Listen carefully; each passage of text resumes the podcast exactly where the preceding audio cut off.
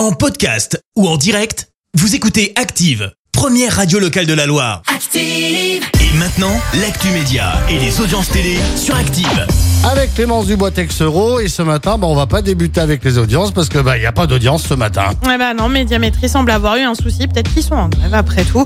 Euh, conséquence, eh bien les audiences devraient tomber, mais un peu plus tard dans la journée. Allez, nouvelle tête sur Téléfoot. Ouais, pendant la Coupe du Monde au Qatar, l'info est révélée euh, par le journal L'équipe.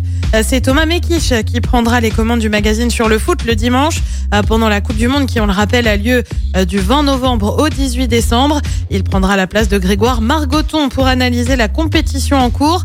Thomas Mekich avait déjà été vu hein, comme chroniqueur lors de la dernière Coupe du Monde dans le mag présenté par Denis Brognard. Et puis lui a parlé de son retour à la télé. Christophe Ondelat s'est livré à de premières confidences sur sa nouvelle émission sur Canal+, adaptation de Ondelat raconte sur le récit d'une histoire criminelle.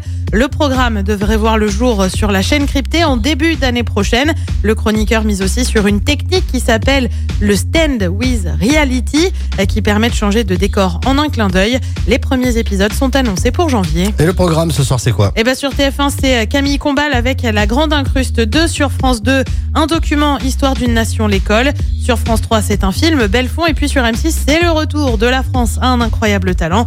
C'est à partir de 21h10. Merci beaucoup Clémence et on se retrouve tout à l'heure, ce sera 10h pour la... Merci, vous avez écouté Active Radio, la première radio locale de la Loire. Active.